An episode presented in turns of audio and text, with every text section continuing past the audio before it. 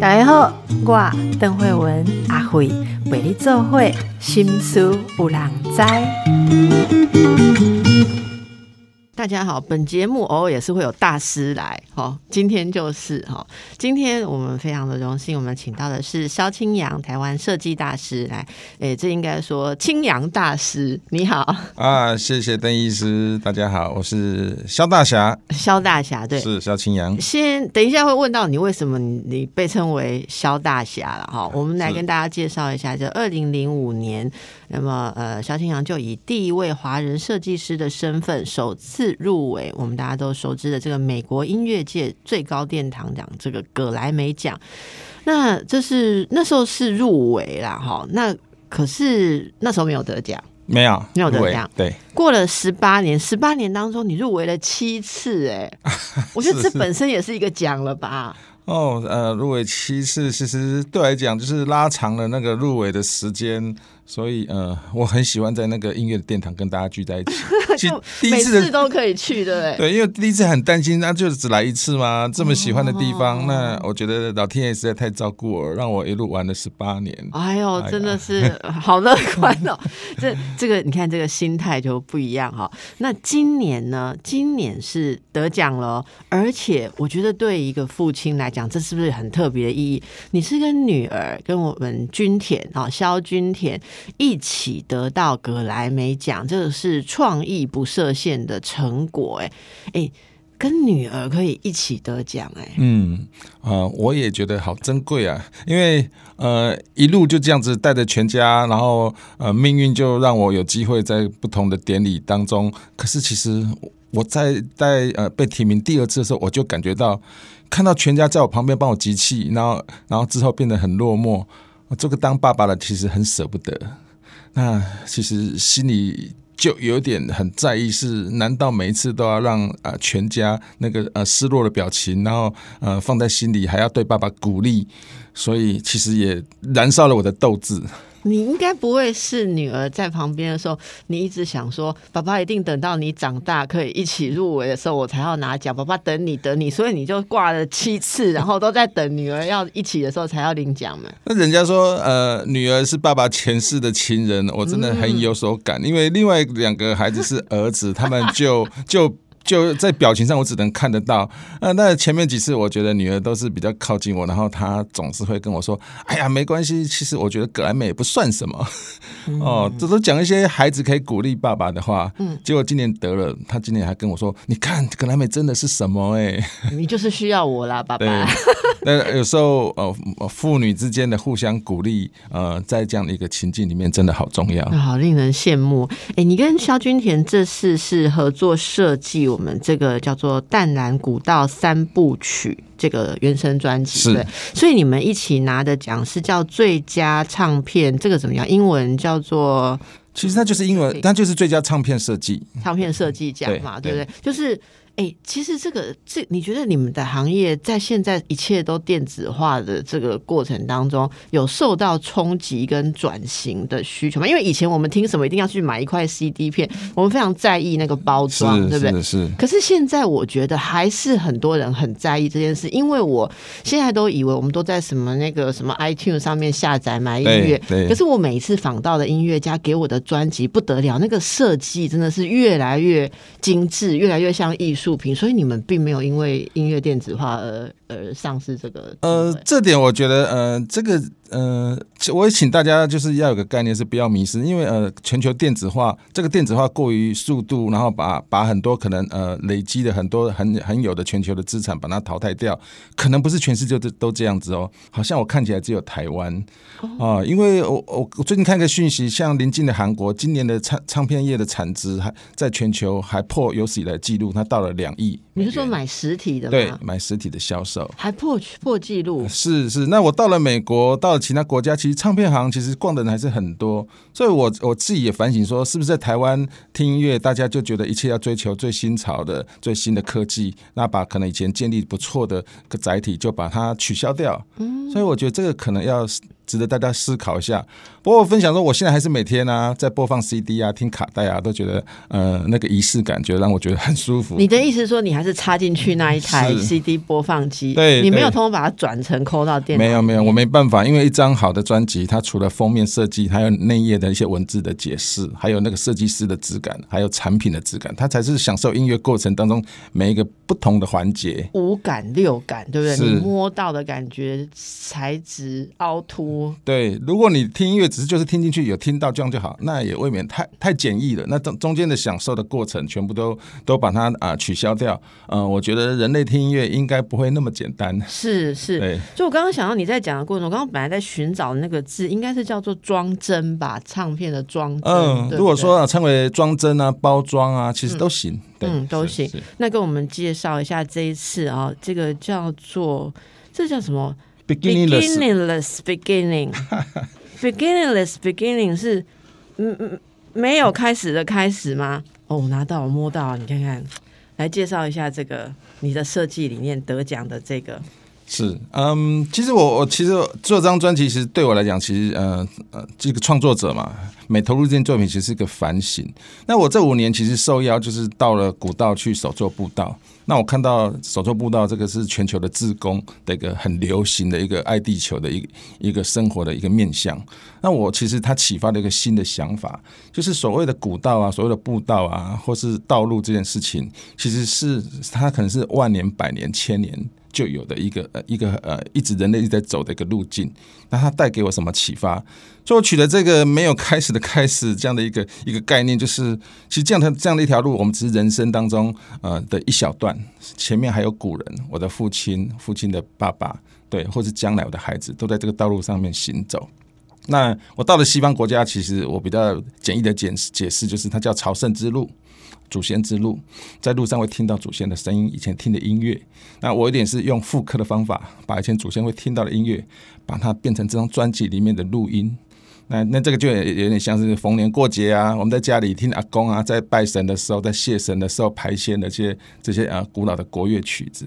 嗯嗯，那这个呃主视觉的部分，你也可以介绍一下吗？是，那呃，我刚提到说，呃，走在祖先之路的时候，成这个反省，这个想法非常非常的繁复，非常的多。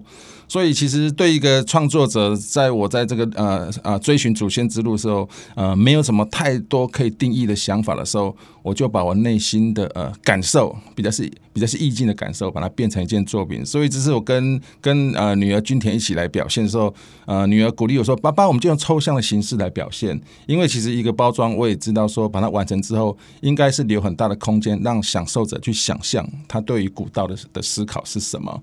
那我想，好的作品其实是可以让大家去启发，然后各自去去表态自己对于古道的呃思古幽情。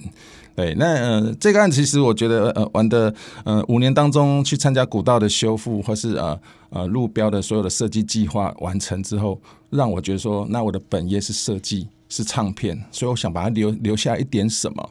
我爸爸跟我说很棒，你做一点有点传承的意味的内容是。嗯，那这个你看，我我现在试图用声音来跟大家解释，真的是很挑战哈。就是这里我我们其实看到，呃，它它有这看起来像是一个，这是一个头吗？对，就是一个呃，其实我的概念是一就像一个戏偶或是一个人，呃，就像现在啊，邓医师你戴着耳机，然后在你的内心世界，在面对一条一条古古代的呃道路，是那你的内心的所有的想法，可能是数字，可能是语汇，可能是诗词，可能是乐音。全部组合在一起，所以其实我觉得我这次的作品好抽象啊，所以呃第一时间被提名的时候，我有点吓一跳，因为前面几次格莱美协会的呃评委们就已经跟我说，你的作品每次来都好艺术、好抽象，你这次看起来 更艺术、更难懂。所以一开始我本来今年在台下，我想说应该不会是我了啦，我这个就是。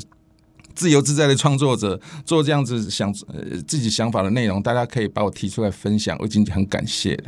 对，所以在这个视觉上，诶、其实我看一下人家对你的这个的创作的说明，看看有没有符合你的哦。他们说这个主视觉是以布袋戏偶搭配蛇腹相机的概念，蛇腹相机就是我们以前那个要拉开来那个，哦，就是对拉长的那个，也可以可以推短可以拉长的那种相机、啊，老相机，也是年轻听众朋友，林空友们怎样？我在公啥博物馆都有，可以去看一下哈。然后我们可以看到这个唱片，它其实是这算是灰色的封面哈，然后在中间就有刚刚讲的，很像是一个，也也许是一个头或什么，然后它有一层一层的很多，一直好像可以往内深入，一层一层进去。的一个感觉是是然后呃通到里面，所以它有一个有一个镂空的这种一个东西，其实这也蛮像是深入一个道路，是不是？嗯，创作的我觉得最棒的地方就是我们做了一个想法之后，就就让所有观赏者去做种种种种种的想象。那我也是用这样的概念，就是想说，让很多人有不同的想法，看到作品的时候。各自去解读，哦现现在新阳哥在我面前打开啊，原来他这个封面打开，里面拉开来，真的是一个像蛇腹相机这样子，像手就是像手风琴这样可以往上拉开，然后这是一片一片的这个，就像呃胶卷，胶卷。就像记忆的底片。那。这个可以抽出来吗？每哦，那不行，你每就是不同的版本，它的组合不一样，就会造成不同的错失。不会啊，我在吹光啊 CD 的对，啊，CD 的是，这如果说它是一台蛇一台蛇腹相机，那当然我们在拍照的时候的最后面就是底片夹，所以 CD 的底片夹里面抽开就看到我们的记忆的身影，啊，好可爱，不是，好我讲很可爱有点很可爱。失敬了哈，对，可是会让人觉得很想收藏。嗯，我我尤其是这件作品，有很多玩摄影或是摄影专业的人看到他说哇，好震撼，好感动哦。对，就是说用记录的概念来讲古道，然后把它变成一个装帧，所以他们很有所感的跟我说啊，太棒了，是一个一件收藏品啊，真的是一个收藏品。那你这个像是蛇腹相机的这个部分，这一片一片的透明片上面，你选择在上面呈现的字跟图案的内容是什么？其实这比较像是内心跟自己的对话。嗯我想说，在古道上，或者在旅行的路上，或是我去年在沉淀这作品的时候，我到那到亚利桑那沙漠去旅行，那一望无际的沙漠，一条道路一直往前，开车开了啊五六天。其实我就有点是心里自己跟自己对话。那前面的风景像一片白纸，那开始我跟女儿，我们两个就你一句我一句，用比手画脚，把就把蓝图勾勒起来。那其实我们有想想到说，一条道路的概念，它可能是哲学，可能可能是诗词，或是自己跟自己的祖先的对话。那种种种种加一起加在一起，就变成大家看到这件作品，它就极抽象。但我希望说，这样的作品可以让大家不只是收藏或是喜欢它，其实是在你内心部分有一有一个内心的个人哲学，可以跟自己对应。是是，其实你说极抽象，我觉得它是极抽象，但是它又极能帮助。不太了抽象的人可以进入，因为它其实是有寄托在一个实体物的象征，像相机作为一个象征，它有记录，就是你刚刚说的那个传承嘛，是可以把东西记下来。那这中间一片一片是可以拿起来看的吗？拿起来？嗯，它不行，其实我把它固定了，因为我担心可能呃收藏的人他把它抽开之后，他装不回去。是，所以那我怎呃么看到最后面那几对张？所以你可能在不同版本，你会看到不同版本的组合。不过里面是一个抽象的表现，就像你在行进之间，用你的手掌看着自己的指纹，或是指纹里面看到天空，或是指纹你看到自己的想象。哦，所以，所以呃呃，套一句那个乐评人说的，如果说你都看不懂的话，你就称它为艺术就可以了。艺术是用感觉的，对你有你有感觉到你舍不得碰它，然后你觉得舍不得打开它，那就是你已经喜欢它，你想珍藏它，它是一个反应。有，我有这个感觉，对，所以这个大家可以，诶，其实我觉得像我们感受到这样的装帧哦，你真的就会想要买拥有这个实体的东西耶。呃，你今天不用买这一份就是你的。啊谢谢，不，听众朋友会吃醋。好，这这个诶、我们可以感觉到。那接下来我要问一个蛮重要的事情了哈，就是这是跟女儿一起嘛，哈，那我们其实是很好奇，你知道吗？就是说，到底父女是怎么样一起做一个设计？设计这种东西。好像会让我们想象说是，诶，你脑子里面出来的一个 idea，可能在某个点前面可能酝酿很多，但是最后蹦出来的那个点好像很个人，好，所以我我还蛮好奇，说是两个人是怎么样一起做这个设计？对，其实我呃我自己在做工作的经验里面，跟呃我的设计合作的时候，通常就是像一个公呃公司，然后要开会，然后理念概念。可是，呃，如果大家有经验的话，跟你旁边的孩子一起在做呃想法的对话的时候，就不会那么自私，是你一句我一句，而且那个天真的个性就会跑出来，爸爸个性会跑出来，所以那个赤子之心就会就会呃散发在你可能将来的创作当中。所以我这次跟女儿一起做的时候，其实这个理念是，哎，她一路就是在格莱美陪着我，然后她也长大了，她也变成呃，你女儿现在几岁了？那今年二十四岁，对，那她也也是呃设计学院的学呃呃的研究生。对，那呃，他已经有这个能力跟我一起讨论他的理念、他的想法。哇，对，那跟设计师的讨论是不一样，是嗯，他会反驳我，他他对我的不顺眼，他觉得我太传统，我太想要，我太想要复古，我那他又我又觉得说他太新潮，完全对文化部分不想融入太多。那我觉得一来一往这样子，因为是爸爸跟孩子，所以什么都 什么话都可以提。他反而说，哎，这样子的一个变成一个叫做合作的的表现的时候。他就很可爱，但我其实跟甜甜我们的合作，其实早在是我每次印刷厂都在旁边。他小时候就拿就裁了很多旁边的印刷的废纸，他就喜欢折卡片。我发现他折卡片立体立体能力非常好，我想是跟着我一路上他的那个锻炼。所以这次这个作品，我觉得回想起来有点是我跟他一起，就是每年我我指定他，我生日的时候你只能送卡片哦，不能买东西哦。他就做各式各样的卡片，对，然后各式各样的立体，就挑战各式各样的模式，可以打开哇，盒子跑出来，上面又又一个蝴蝶结打开这样子。那哎，这个好像他变成玩乐当中，他也研究了到他长大了。哇，所以这个甜甜从小到大做给青阳爸爸的卡片，应该他现在可以办展览，因为他现在也是格莱美奖的得奖，我想应该可以办一个 展览哦。好。呃，这个萧清扬大师哈，被称为萧大侠，对不对？哎，是。你为什么是萧大侠？嗯，大侠是我在做唱片这个行业的外号。嗯，那可能是我在有一段时间，就是很多的乐团啊，大家都想出唱片，可是，在资金部部分真的是比较匮乏。那我我太喜欢音乐了，这样音乐我也喜欢，我觉得金钱就不需要太太讲太清楚，不用太计较了。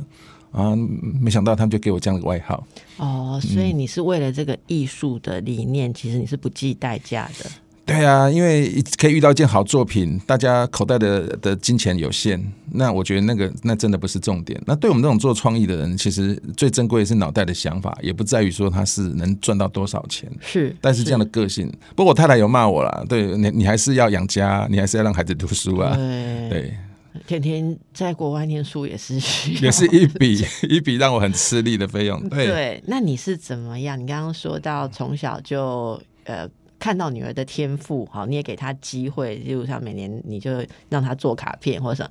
那今天她可以有这样往这里去发展，你其实有点像跟你是在到目前为止看起来是同方向的行业上哈。是这个，我大家就会很好奇，作为一个父亲哦，你是有计划的栽培他，还是说其实呃是是用什么样启发的方式啊？啊，如果他不是走设计这条路，你会遗憾吗？就是整个。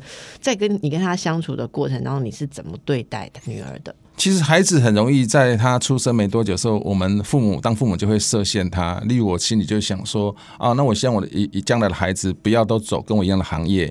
一个家里已经有一个爸爸在做设计，每天都熬夜到天亮，已经够累了。那哦，你曾经这样想过？对，然后呃，尤其是我了解我那做创纪创作的行业，其实常常是没睡觉，一抬头哇天就亮了。那何况是自己的女儿，我总希望她不要过的那个拿着画笔啊，然后全身都是油渍啊，然后已经半。业四点了，那我讲这个是，这是我看到他的那个样子，所以从从小其实我没有刻意跟一定要去学美术设计，他们都跟在旁边看，然后跟着乐团参加音乐活动。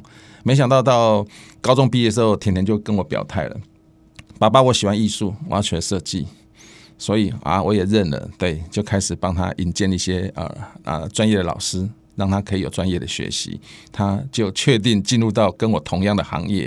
不过他现在比较艺术了，他比较是呃抽象艺呃科技艺术的路线，是一个新形态的学习。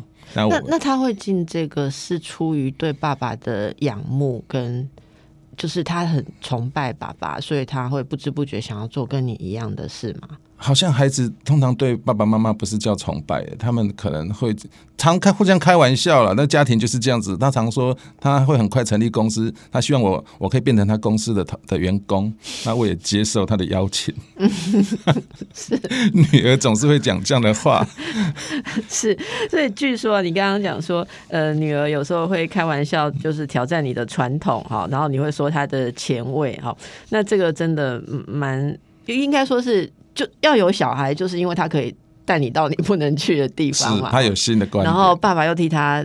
保留了一些古代的资产，通往古代，所以你们是双向的彼此的是是是，所以这次的合作我觉得很有意思，因为做做了一个概念，好像听起来是极传统的一张一张唱片，可是实际上在操作上面看起来是呃，它是错视，它是视觉，然后它是艺术感很强烈。那在这个作品里面，甜甜他就哪些部分是主要是他的手机，他的 idea 这样？啊，例如说我我在颜色颜色上面的定调，第一时间我最早的定调的第一个版本啊。一个叫做呃，他跟他呃跟我说，其实，在呃这个东方的呃呃呃书画里面，常有有用一种颜色叫做石墨绿。嗯，对，它就以前的国画的这种石墨绿，这个是呃在可能百年前我们在国画的领域里面看到一种色彩。他觉得我第一个时间如果只有选一个颜色，应该是石墨绿。但其实我们我们这种创作者常常是绿色也漂亮，呃，砖红色也漂亮，紫色也漂亮，呃，可是有一个头脑比较清楚的，或者眼睛比较明亮的呃创创作者在你旁边给你一个提点，当下会得到一个信心，好，就是这个颜色来定调。那设计师常常就是因为一个一个编排或这个颜色这样犹豫的搞了半天，所以常常他妈妈走到旁边说：“哇，怎么看了四个钟头，你的画面是长得一模一样？”嗯，对，那个就是挣扎的艺艺术者需要一一个旁边一个顾问 给你意见。所以他对于这在这张作品里面，他对于色彩是给了很关键性的。对，还有他也提醒我，就是说呃，君田也是跟我说：“爸爸，我觉得我们这次可以比较现代啊，现代科技数位感一点。”那可以可以看起来比较是呃比较视觉感强烈一点，那这也调整我原来呃如果没有两人合作，我可能朝向是比较比较传统的，比较是意境意境东方的风格。所以现在这个数位感的感觉是呈现在，例如说你刚刚的这个就胶片这里面的呃不同不同的呃胶片的形成，还有就是像像产品，如果大家有机会看到实体作品，你从例如说侧面从左看右看。会看到不同的内容，对对对，那这个就是透过很平极平面及传统的一个呃装帧的功法，可是呢，大家看到说眼睛看到左视跟右视会产生不一样的特效，对，那这个就是呃，我觉得是从极简单到极复杂的一个功法的一个一个概念的想法。这个真的很挑战主持人用言语来形容，不过我可以告诉大家，就是因为我们刚刚不是说那个像蛇腹相机的部分拉下，其实侧面折折就是折折的部分，是你从不同的角度，它可以看到。不同的那个图像，是，所以其实是很传统的，你可以说是折纸的方式跟印刷的方式，但是它却出现了某种你可能只有在数位跟 AI 里面看得到的那种画面感。是，那我想是大概也是呃运用这种比较是呃新视野的想法，然后呃去演绎这个比较传统的概念，所以。更又感动到今年大会的评审团，他们觉得这是值得当成今年啊最优的一张唱片。他们知道你们是妇女吗？嗯，上台之后，呃，君田，呃，他第二个发言，他就直接说：“其实这位是我爸爸。”说哇，现场有给我们很大的掌声。当然啦，啊，原来是妇女党完成作品，对，真的很不容易哦。不过在音乐圈里面，我其实每年在台下，我看到很多很感动的画面，很多的父子党啊，啊，母女党啊，这样的一个呃，全家一起做创作。你你知道吗？我的工作是心理治疗师啊，我只要看到那种父女、父子、母女、母子党，我基本上的。敬佩就是有办法让小孩愿意做你做的事，走你走的路。这个父母真的是不简单，因为你一定要让小孩基本上对你这个人是非常的、非常的接纳、非常的信赖，他才会愿意走你的路。你知道有多少青少年？你问他说未来要做什么？我不知道我未来要做什么，只要不要跟我爸爸妈妈一样就好啊。是，对他希望逃脱爸妈的魔掌，然后不要让爸爸妈妈再有对他的未来智慧的余地。所以我只要是看到说是什么什么呃父母子女党一起在做一些事，而且还做的两个都很投入、很有很有理念、很有创意的，我就知道他们的亲子关系真的是用爱经营的非常好。没错，我真的是当当父母的要有点呃耐心跟爱心，就是要度过孩子的陪伴他的那个叛逆期他也有吗？啊，当然有啊，他们叛逆不了，我不得了，我的孩子我都觉得到现在还在叛逆，可可以偷偷爆料一下，那个君田小姐叛逆的时候会怎样？嗯，例如她正在创作的时候，她就有一副旁边讲的话，她就觉得是在已经是在吵她了，是是是呃，对她来讲是一个很烦的事情。连你的建议他，连大师的建议他也觉得很，我觉得他只是创作者，在旁边只要有任何的声音对他来讲，他就是会会很很叛逆这样子。那我回想，其实我可能也是这样的人，嗯，对，那就是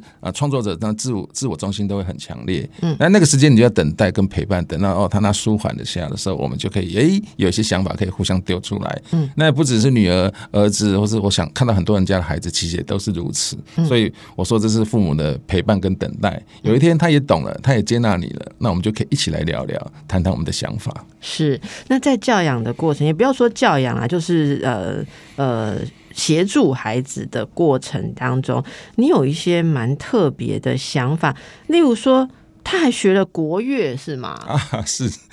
呃呃，讲到这个音乐部分，其实是因为当时我在这个产业，我有故意误导我的孩子，从小他误导，对，他就跟着我参加很多音乐活动，音乐，然后呃参加了很多的表演活动，然后就发现，哎，是来的每个叔叔阿姨姐姐们，怎么每个都会音乐，都会表演？那我就对啊，所以每个都要去学。那我有曾经想过说，那如果在小学一年级到六年级，那个呃扫地时间不要都是扫地嘛，这样六年花了好多时间，呃，不如去参加国乐团，那把一个乐器把它练好。尤其是在孩子学习为什么是国乐？人家一般不是说钢琴、小提琴什么？因为在学校可以学习、可以选项的，在国乐团是唯一可以选择。如果钢琴、小提琴，可能去外面要自学。哦，对，所以你让他利用在学校的对零碎时间。对啊，当然是可能我是一个呃呃读书功课不是很好长大的的创作者，所以我一直觉得说努力学数学、努努力学物理、化学，那个之后用到哪里我真的搞不清楚。但是把他 把一个记忆把它学起来，其实六年很珍贵。对，所以有点，其实我跟妈妈就做了这个父母计划，就是让他们六年当中，哎，就学完成一个乐器的选择。那他那时候学什么？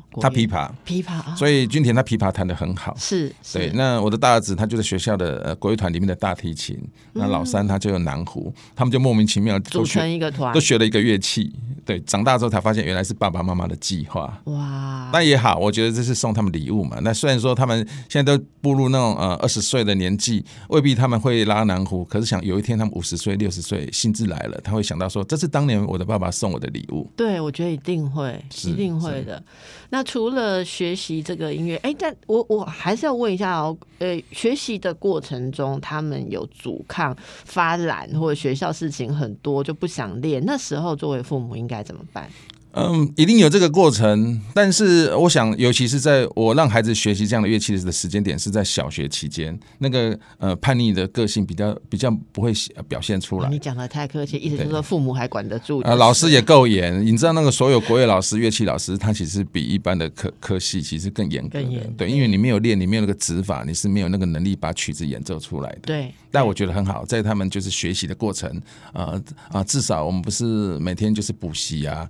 或是每天只是晨间运动、扫地这样这样的事情。嗯嗯。不过这个计划，我觉得到至今我觉得是很好，所以也建议分享给分享给很多的父母朋友，分享给大家。对。而且这个过程真的需要支持。那青阳，你本身自己有学乐器吗？这个就是因为我从小的时候，我我我的年代又更早了，我的年代是六六零七零年代，所以我们家是做面包的传统家庭。我我只记得我只有一次跟我的爸爸说，我想学钢琴。什么学钢琴？这什么时代？去哪边找钢琴老师都没有。听过一样的话，你知道我妈说什么？我妈说下一餐饭的钱在哪里不知道，你就搞钢琴，赶快来帮忙做面包比较重要。什么学钢琴 这种话，真的听起来很怪。所以其实那那个小时候的愿望，其实埋在心里这个种子。那。怎么办呢？当自己有孩子的时候，就变成小时候的愿望，发泄在他们身上。你客气了。不过我们也知道，说你是很很能看到小孩子的长处，对不对？例如他只是剪那个纸，印刷厂的纸，你就看到他的。我我觉得其实很多的父母在自己的年代都不够好，然后都希望把那个有机会的、可能的都贡献奉献给自己的孩子。嗯嗯。所以带孩子带进带出，也希望说可以培养他们的眼光，他们可以练习他们的能力。是。对。是这个，真是父亲的爱了哈。你好像说过一句话哈，然后这个我们同事很喜欢，他特别把它引过来给我看哦。我们来念一下哈。诶，如果说我们当父母的没有一个好方法，那就带他们去看这个世界，让这个世界来教他们，让他们大开眼界。啊，这里讲哎呀，对，那确实是一个好方法。是嗯，以前我我是一个那种联考时代的人，所以我都觉得说，我的老师、我的家里都觉得，反正就是功课好，你才有好学校，才有未来。对，但这个价值观它其实笼罩了大概二十年以上的时间。等到后来我开始有旅行机会的时候，我发现原来我在课本里面看到的圣母峰啊，其实那都是想象的，没有那种身临其境的时候那种很震撼的，给我强大的能能量的感觉。当当我有这样的机会得到这个能量的时候，我就决定说，对我也希望我的孩子这样，所以我开始在山上时候我发愿，回下山时候我要让全家都有一个登山背包，开始全家爬山，开始全家去看迪士尼的白雪公主。我要让觉得其实身临其境有感的这种感受，我觉得对我来讲当时太强大了。所以用这个模式，我就把全家带进带出，有机会可以去的地方，我都带他们去。所以，意思你可以想到吗？我们全家去爬富士山呢，我们去撒哈拉沙漠，我们去，我去，我们去内华达的火人祭现场，嗯，都是我觉得是教育孩子的，我我决定的方法。是，这也是你丰富他们心灵跟感官的方式吗？我猜他们看在眼里，他们是有感受的。虽然很小，可能不会讲，他回来可能没办法写一个游记，说爬富士山或者去内华达什么感觉，可是他们就被打开了。是，那这个是我很我自己在小时候，其实我内心不敢说的渴望。对，但我觉得孩子，你不要再忍了。你要在你还很有赤子之心的时候，就看到白雪公主很有感觉。不要像我看到三十岁的时候看到时候，我已经无感了。我五十岁看到白雪公主也很有感觉，可是那个感觉是来自于小时候就 连接了，还想哦，小时候就连接了，对不对？哦，哎，所以大家可以感受到，因为很多创作者哦。他其实很需要独自的空间，嗯，你你会这样吗？因为我听刚刚听到很多，就是你跟家人、跟孩子其实都非常的靠近嘛，哈。那对你而言，这个会有冲突吗？嗯，不会。大概我大概我就像妈妈讲的，就说，哎，那个这个爸爸看起来就是很怪，怪在哪里？就是我常常会恍神，就是进入到自己的情境，所以也无妨。所以在哪边，只要进入这自己的情境，已经开始在构想，开始有自己无穷的想象力。所以，我我觉得，呃，一般比较是左脑思考人不用太担心。我们这种脑袋怪怪的人，随时都可以遁入。对啊，但是那个恍神之后，麻烦不要打扰我们。啊，所以你肉体看起来跟家人、小孩在一起，但是随时你灵感来的时候，你有一个抽离的方式，但是肉体还在继续跟他们爬山、跟他们玩。没错，所以我们家另外两个儿子常常会组跟妈妈组合在一起，指责我跟甜甜说：“你看他们两个好怪哦，他们两个那个样子看起来好奇怪。”所以你们两个突然遁入平行时空，已经在。神游了，对。好，我要请问金阳是，你怎么维持跟滋养你的创作能量？因为你想想看，你起码三十几年在创作，而且是在这个，就是你创作的场域，你的作品是在同样的类型上，你有枯竭过、停顿过，或想要逃跑、转换过吗？这个动力是怎么维持的？不过坦白讲起来，就是说，其实我我有检查自我检查，我真的很爱音乐，很爱唱片。所以我可能也很确定我不需要逃跑，然后，呃，是不是灵感会枯竭？我其实觉得大部分我的灵感是来自于说，因为听到一个好好感动或者很震撼的音乐的时候，我就也想要有想法。所以，因为有音乐挡在前面，好像我在这个行业里面就不担心我可能没有想法这件事情。所以，你听到令人感动的音乐之后，你就想要为它设计一些东西。我就开始有画面，但我可能很超脱，我在不想要很务实，它要变成一个工作，变成一定要设计，我就开始有自己的想象超脱。我觉得它应该代表它的呃画面，应该用什么样去方法去形容。所以在唱片的领域里面，在西方人会说哦，唱片有唱片的音乐的灵魂，但我很喜欢去追求这个音乐的灵魂是什么。但我在用画面来形容。那呃，经过我刚讲三十多年这样锻炼，大概心里有数，知道呃什么什么样的音乐应该用什么画面是最佳，可以有想象的感觉。所以你是一个很有画面感的人。对，就画面优先。那那像我们刚刚这样聊天，有如果用画面来形容，有啊。那个邓医师刚有跟我中间休息，有跟我说他跟他女儿去山上爬山，然后你一句我一句，然后产生一本书的创意。哇，其实有那个画面，我已经想好了，其实那可能也是你的书风了。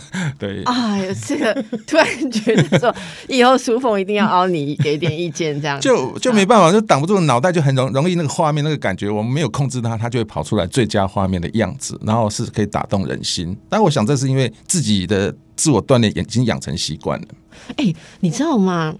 这个就不好意思，我要讲一下，因为你讲的是你专业的事情，我会想，我只能用我专业的事情来理解哈。因为我我是一个做荣格心理学的人，那荣格这个瑞士的心理学家，他说我们人的功能系统有最擅长的哈，例如说有的人他是对于呃，他叫做说比较内倾好，然后是感知型的，我觉得你就是你会内在升起画面。那像我们，我们是不管看到什么画面，看完回家，我想不太起来，我刚刚看到是什么颜色、什么形体，可是我会记得那个意义跟感觉。对对，所以你的那个画面是从小的，就是很小就这样特质，还是你自己锻炼出来的？我小时候有被锻炼，但是怎么被锻炼？因为我小时候就就有，就是后来慢慢我发现我有梦游症。你小时候有梦游症？对，那到了我的青少年时期，我有自己在反省，我的梦游症被我常被我爸一巴掌打醒之后，可是我梦游的画面太好了，太酷了，我懂得开始藏在那个枕头底下的笔记，把它记下来，画下来。因为呢，已经超越我白天我理智的我可以想象出来的画面跟色彩。那你会画吗？我会画下来，而且我还那所以说在旅行的时候，在梦境的时候，那个颜色我赶赶快把色票背背下来。他可能哇，刚刚那个蓝是 C 一百 M 八十加 Y 五。所以我就开始背色谱的数据，但我背色票能力，我自己承认跟背字典一样非常好。所以你的口罩 M 八十真的十五。是哇，真的太美妙了。那你像在做这个作品呢？我们知道很多的创作者时不时都要闭关呐，哈，然后就进入一种所谓的 retreat，你知道吗？就是进到那里面，然后要萃取里面最多的灵感。你会需要闭关吗？嗯，很务实的工作，我觉得我需要。就在理性世界，我闭关应该还好，不被打扰。然后，但我觉得我好像已经养成习惯。我刚刚有提到说，容易放空。其实你的意思就是随时随地要神游都可以，都在自己的境界里面，除非被摇醒。但我我后来也觉得也没关系。我看到很多创作者其实都一模一样。会不会小时候的梦游其实也是这样？他有让我的脑力脆弱，然后那个内脆弱是让我可能就是在神游的概念里面就一直投入投入在当中。但我把现在把它想说，它就是当成个练习，所以练练习我对于色彩、对于画面、对于感知的部分。可以很确定知道这样子可以得到什么什么什么样的感受，那这个是很很感性的部分，但是我非常感性，但是是用理性的方方法，我把它做一个整理。那我觉得我有这样能力，这是非常好的一个一个注解哦，非常感性的流程，但是用非常理性的方式才能够把它付诸实体。是，所以啊，但没办法，有时候看到什么讲到什么，那个常常是画面在前面先跑出来，但我没办法控制它。嗯，对。那我们这么听起来这么令人羡慕的一个创作天才的这个过程当中，有没有也让你需要花力气，会觉得艰难的时刻？会，就是当你的我的工作需要有业主出现的时候。他就有对应另外一个头脑的想法，所以我也要不断的这样子，好像要互相对焦，他就不是只有我的世界。你这个就叫做什么？就是沙特讲的“他者即地狱”了哈，业主即地狱。他有另外的想法，这样。嗯，但是呃，但我觉得也很好，因为呃，做做创作不能只有做自己，可以让别人有感动，也是很重要。所以慢慢去去了解每一种人，他对于我的呃画面，他的感受是什么。当之后你。得得到一个数据，它就是个归纳。所以，我们再回到我们的作品的时候，容易就得到可能是大多数人得到共同的感动。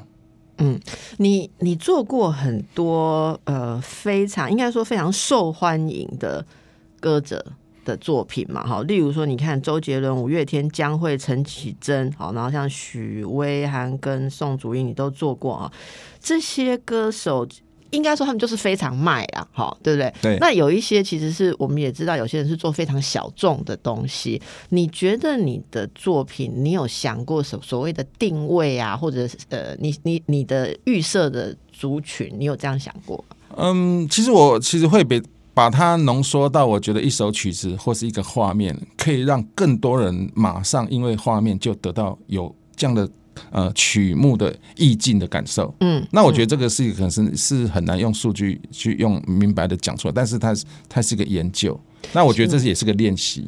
那你会呃，就你操刀的部分，除了说装帧，还有里面细节内部，像会不会你合作的范围也会到这整个歌，在它整个行销跟呈现的过程中，例如说，呃呃，比方。M M V 啊、舞台啦，或者是什么，这个也会在你传递视觉的范围设计内的我的呃，这这这是总导演的概念，啊、对所以你是整个在这个呈现的对对的感官呈现上去是的定调掌。握着整个定调。对，当然这方面我觉得，呃，可能也是常年呃跟业界累积，已经我觉得很有把握有这个能力，我不会太犹疑，没办法定调这样状况，因为感性的部分没办法定调是一个麻烦事，然后定调的不准确也是一个麻烦事，对，所以这部分我觉得也啊、也应该要有自己的专业。